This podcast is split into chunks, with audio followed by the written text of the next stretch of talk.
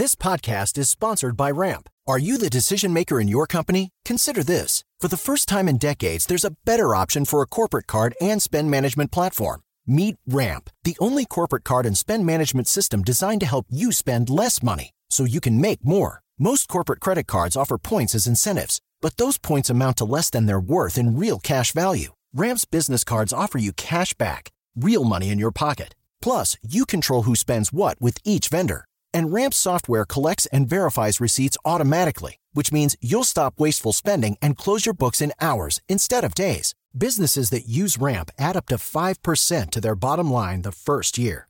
If you're a decision maker, adding Ramp could be one of the best decisions you've ever made. And now get $250 when you join Ramp for free. Just go to ramp.com slash easy. Ramp.com slash easy. R-A-M-P.com slash easy. Cards issued by Sutton Bank and Celtic Bank members of DIC terms and conditions apply. Tecnologia e seu impacto na sociedade. Digital de tudo. Digital de tudo. Com André Miceli.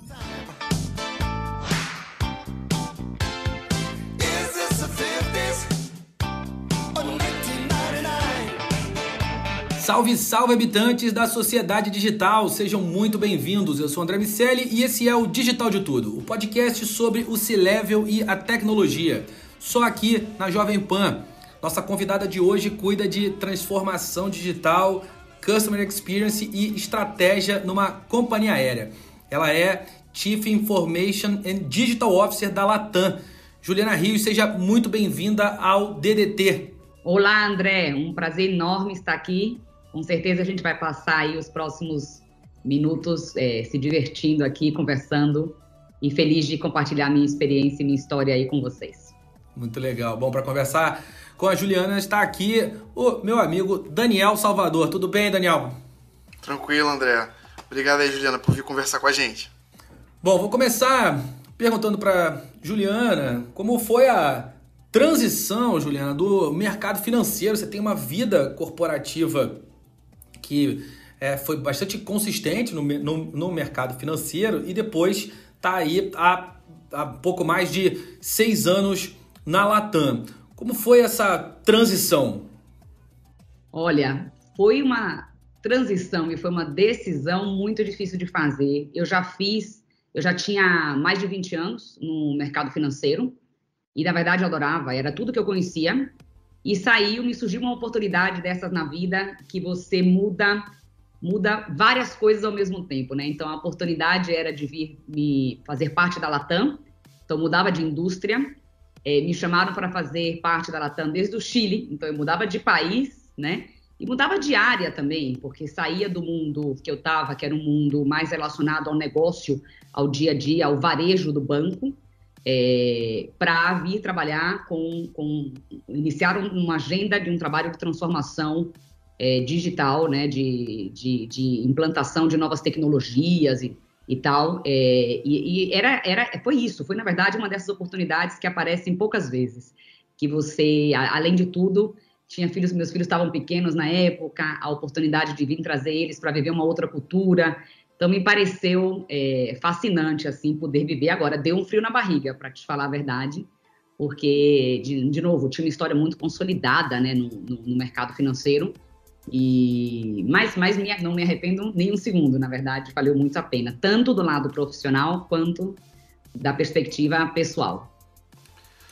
Juliana, queria que você falasse para a gente aqui um pouquinho da sua formação, da sua origem, como é que você veio parar aqui na liderança de tecnologia da Latam.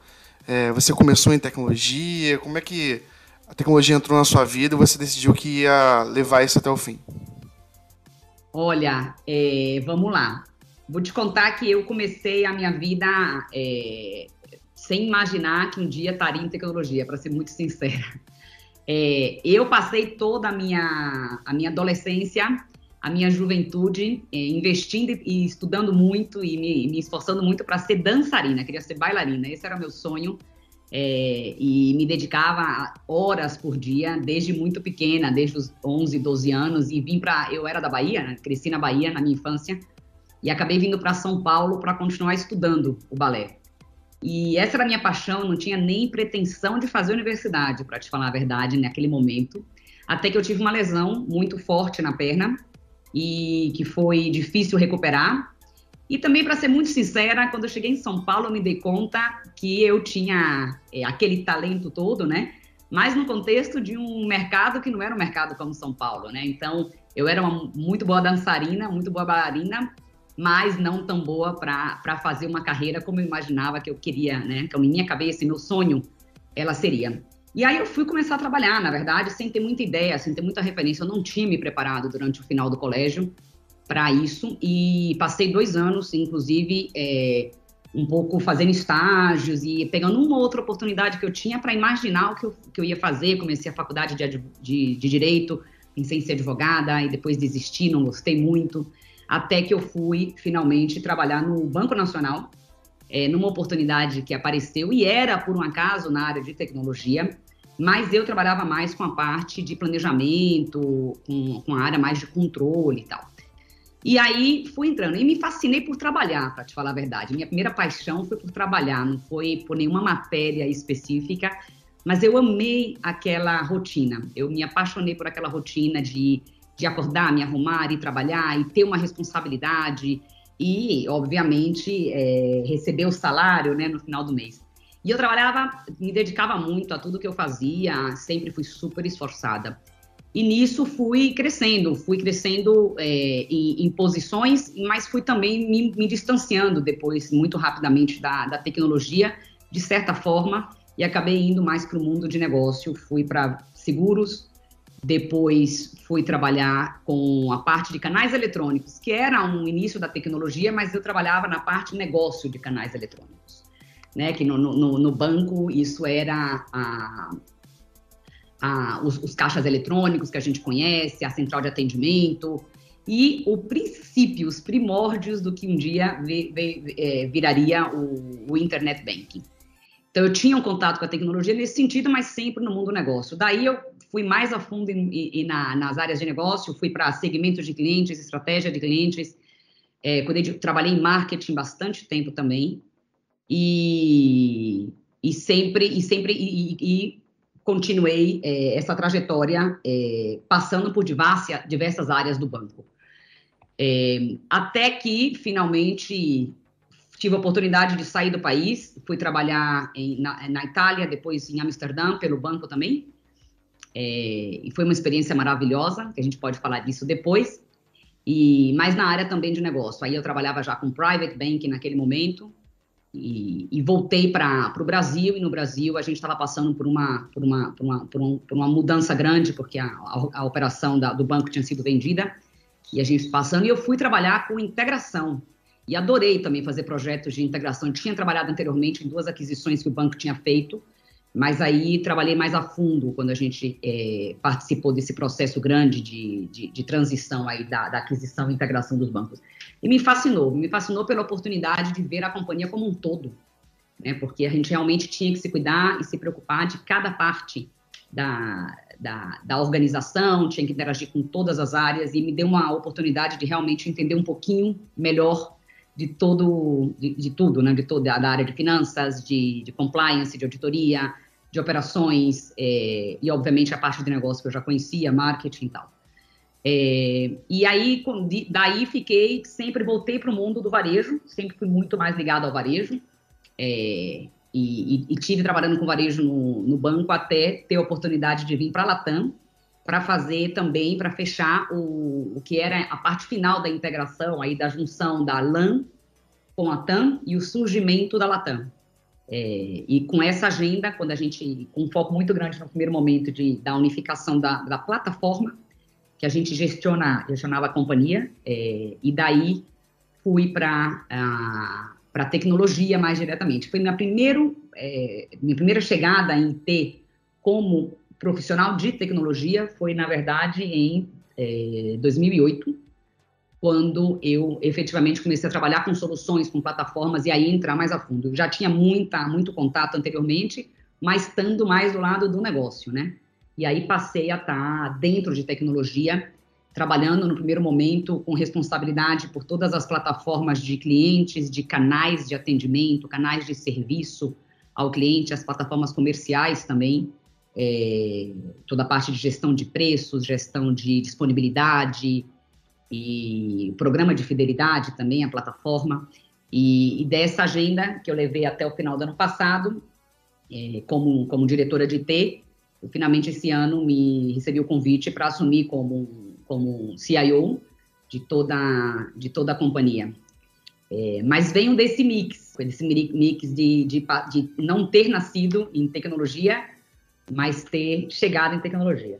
Quero retomar um pouco dessa, dessa experiência internacional, desse período que você falou de Itália, de Holanda e depois do Chile. Dá para enxergar diferenças culturais muito claras? Você, você precisa se adaptar ou precisou se adaptar e trabalhar de maneiras diferentes nesses lugares? E aí, quando chegou nessa, nesse finalzinho de integração, ainda teve trabalho de, de TI para fazer? Ainda tinha integração tecnológica para fazer, mesmo quando você chegou? Então vamos lá, né? Falar primeiro aí da experiência internacional. A questão cultural, sem dúvida, sem dúvida. E é muito difícil na primeira experiência, de falar a verdade, é, porque a gente demora um pouco para a gente desenvolver a, a empatia, né, para quem está chegando num outro país, de entender que existem diferenças, de que não vai ser a mesma coisa, de que o comportamento das pessoas, que os hábitos, os costumes não são os mesmos, né?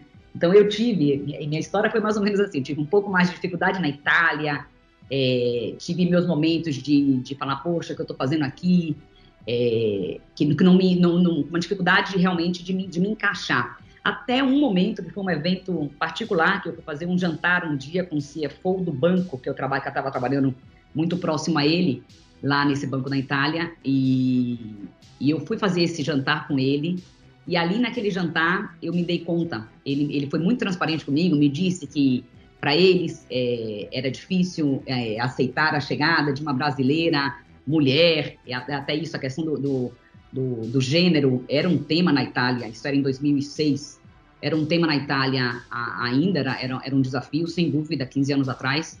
É, e aí, quando ele me falou isso, foi que me deu, eu fiz esse clique, né? Eu falei, poxa, eu tenho que, eu tenho que ser mais flexível, eu não posso exigir flexibilidade do, do lugar de onde eu chego, não. Eu tenho que ser capaz de entender e compreender e, e, e, saber como me posicionar e como e como, como, como, como melhor me encaixar, né, e fazer funcionar essa relação. E foi ótimo, na verdade, que a partir daí eu realmente consegui é, me posicionar de maneira diferente, enxergar as coisas, ter muito mais tolerância para as diferenças. E daí eu fui para Amsterdã, que é um, um local, uma cidade maravilhosa, eu sou apaixonada até hoje. Vou toda vez que tenho oportunidade, porque realmente é uma tanto do aspecto cultural as pessoas são incríveis, na verdade, é, quanto também o quão moderno é. É, uma, é, um, é, um, é, um, é um país, na verdade, né? A Holanda é um país de, de total vanguarda. É, e aí foi diferente, porque eu já cheguei com uma outra disposição, já cheguei disposta. Me encaixei melhor, com menos dificuldade à cultura, me encontrei mais né? para ser mais fácil de explicar, assim, me senti mais em casa de certa forma, mas também certamente porque eu já estava ali muito mais preparada para entender, para aceitar. Os maiores desafios que eu tinha no final eram com o tempo, com o clima, chovia muito, era muito frio às vezes.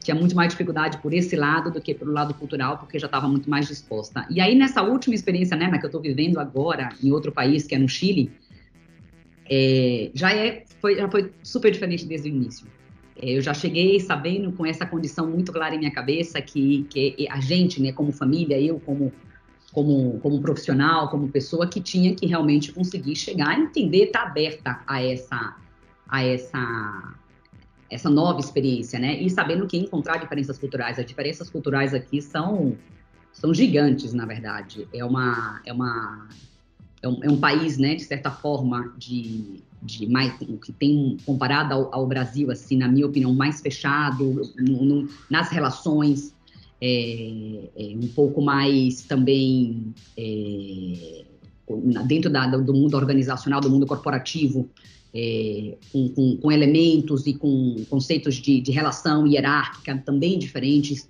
em relação ao que eu vivia de experiência e conhecia e tinha de referência no Brasil própria questão, questões de diversidade também trabalhada de maneira diferente.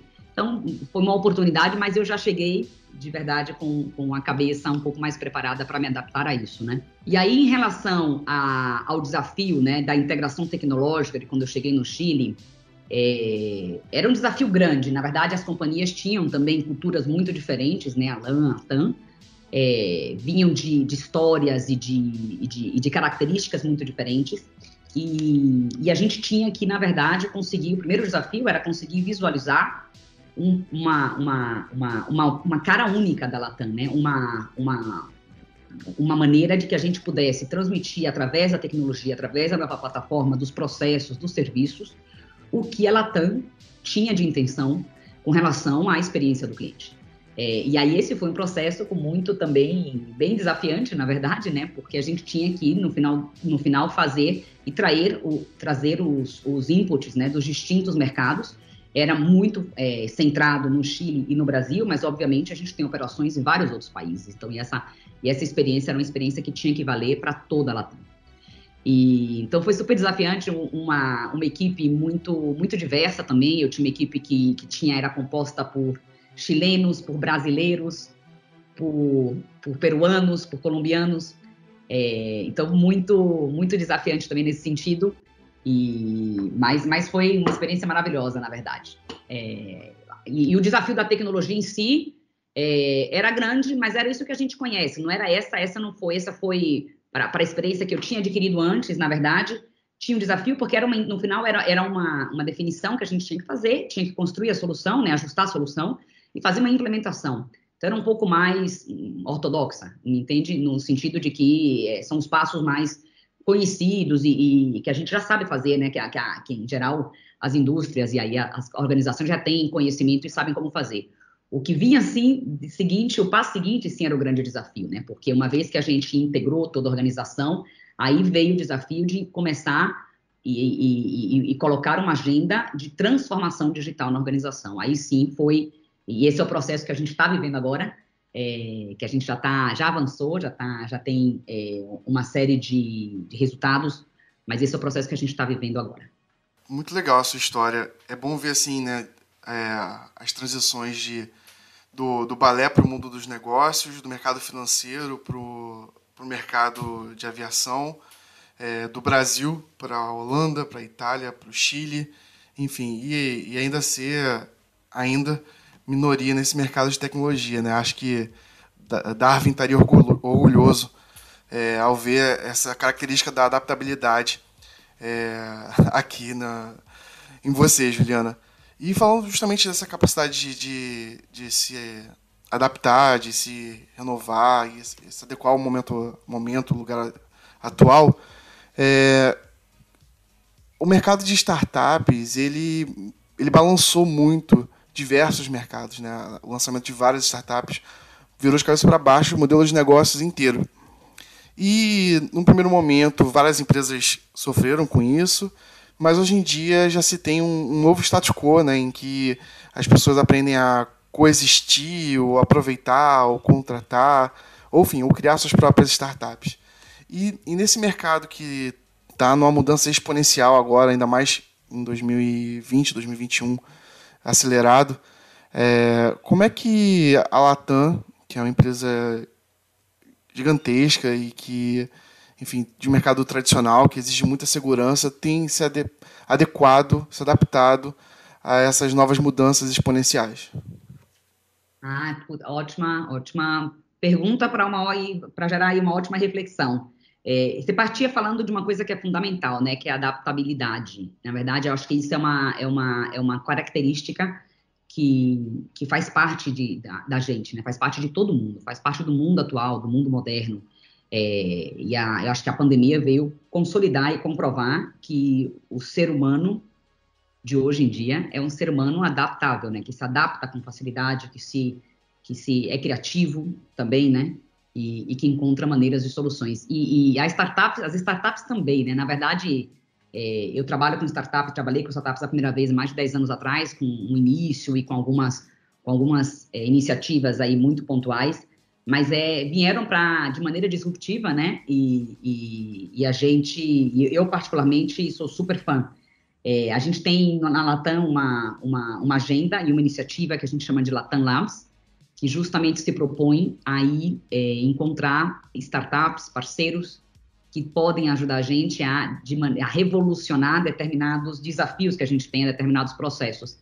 A gente já tem aí alguns casos de uso, alguns casos de sucesso, já estamos trabalhando em algumas implementações, justamente em parceria com algumas startups que chegam e ajudam a gente a olhar um problema, olhar um desafio que a gente tenha de maneira distinta, né? E, e buscar soluções de maneiras também mais simples.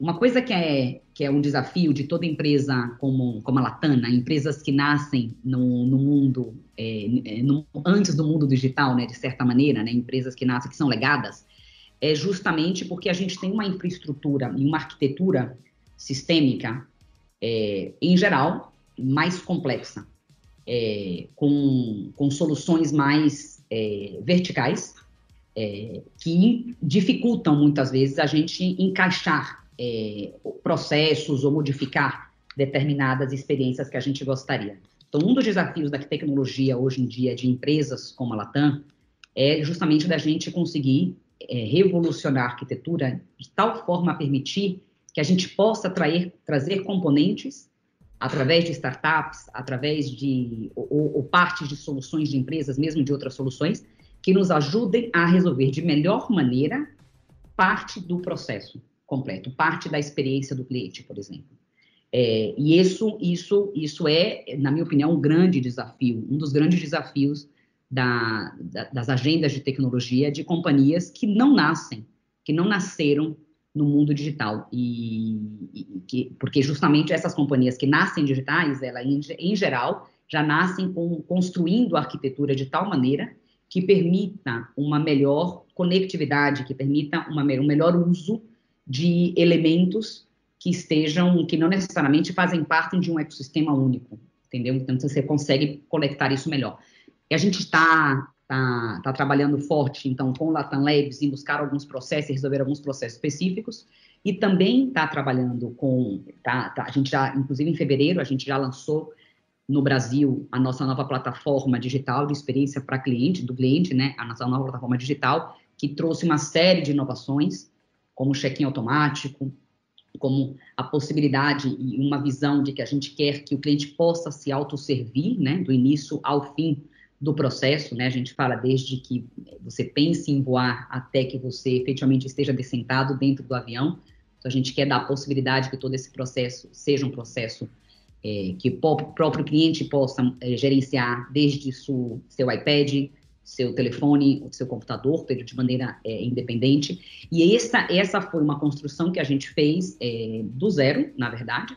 É, a gente não tentou adaptar o que a gente tinha, porque justamente era muito complexo. Então, a gente preferiu construir do zero, já com uma arquitetura que está dando para a gente a possibilidade de trabalhar com diversas startups que, que trazem soluções específicas, como interação com o cliente, por exemplo, através do WhatsApp, como é, a, a, é, gerenciar nossa, nossa agenda de, de, de, comunicação com o cliente. Então, tem uma série de. Então, essa possibilidade, na verdade, facilita. Hoje em dia, a gente tem muito mais facilidade para trabalhar com, com, com, startups, justamente porque a gente está investindo e transformando desde nossa arquitetura de sistemas.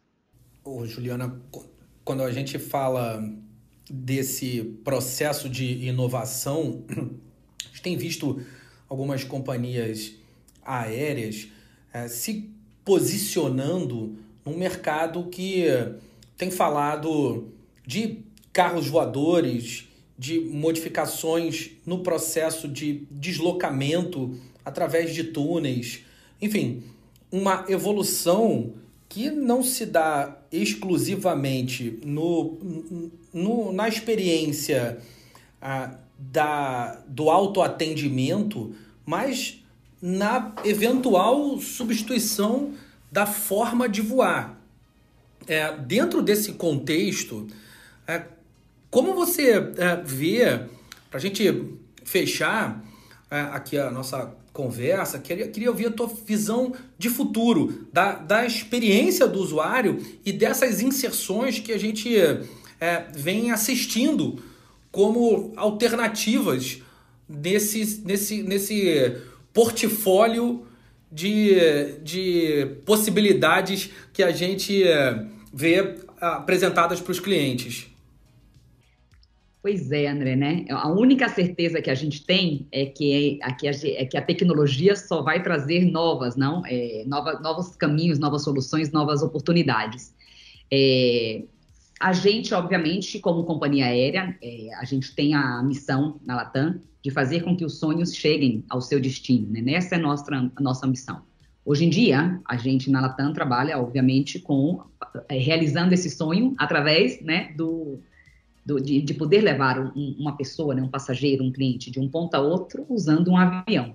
Se amanhã a gente vai ter outras formas, outros maneiros, é, a gente não, não tem isso hoje, né? Claro, mas, mas, mas eu acho que a tecnologia vem para isso. E a, próprio, a própria experiência, o próprio voo no avião, ele, o, o, avião mesmo, como ele é operado, ele também está se modificando e se revolucionando muito com o tempo, com muito mais tecnologia e com, e com muito mais é, possibilidade de, de digitalização do que existia no passado, né? É, mas é efetivamente, acho que, acho que tem, tem, tem uma série de, de, oportunidades aí que em algum momento vão ser realidade, né? Eu tenho um filho de 11 anos e eu vi com ele há pouco tempo, né, o vídeo, e a, a gente acompanha o SpaceX quando, quando tem aí os voos, e eu falo para ele, eu falo, filho, você vai poder, de maneira acessível, você vai poder viajar até a Lua, até algum outro local, Para você vai ser realidade, né? é, vai ser possível, vai ser acessível, porque realmente é isso que você falou, as tecnologias vão estar tá aí e vão e, tem muita coisa acontecendo. A gente tem toda uma, uma proximidade, mas você sabe, André, talvez eu quero é, levar essa conversa para uma, uma questão. O maior desafio que a gente tem da transformação digital, na verdade, é, ele muitas vezes é cultural numa organização, né, como, como, como a Latam, como as grandes empresas, na verdade. É cultural porque é, todas essas possibilidades, elas, elas, elas existem, vão existir cada vez mais, à medida que a gente conseguir colocar o digital dentro, dentro da organização, né?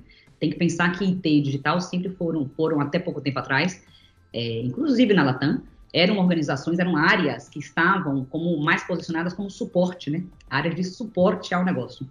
E hoje em dia, a transformação que a gente está fazendo na Latam, a transformação que tem que vir no mundo, é que digital já não é mais uma área de suporte, tecnologia não é uma opção de suporte, tecnologia é core, né? é, é parte do centro, tem que estar no meio da organização.